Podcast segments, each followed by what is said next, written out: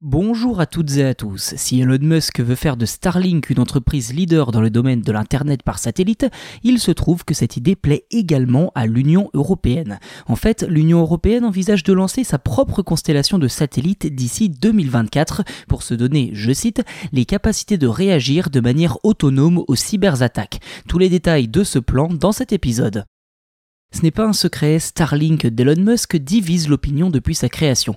Si certains y voient une formidable opportunité de déployer Internet dans le monde entier, même dans les zones les plus reculées, d'autres au contraire estiment qu'il s'agit à la fois d'une pollution supplémentaire de l'espace et d'une façon pour l'homme le plus riche du monde d'asseoir un peu plus encore sa domination dans le secteur de la tech. De son côté, la Commission européenne ne veut pas laisser le champ libre à Starlink en présentant un nouveau règlement sur la connectivité sécurisée et la gestion du trafic spatial Objectif, sécuriser le réseau Internet de l'Europe et ses communications grâce à des satellites et ce dès 2024. D'après les déclarations du chef de la diplomatie européenne Joseph Borrell, l'Europe veut assurer son autonomie et se donner les capacités de réagir de manière autonome aux menaces, mais aussi et surtout de maintenir le réseau Internet européen en cas de crash des infrastructures terrestres.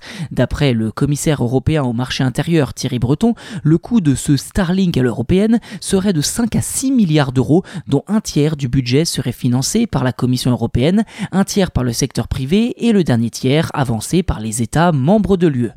À noter que ce projet de constellation de satellites n'est que l'une des nombreuses idées de la boussole stratégique européenne, un projet visant, je cite, à identifier les menaces et les vulnérabilités, mais aussi recenser les capacités et les insuffisances et tester les partenariats dans le domaine de la défense. Fin de citation.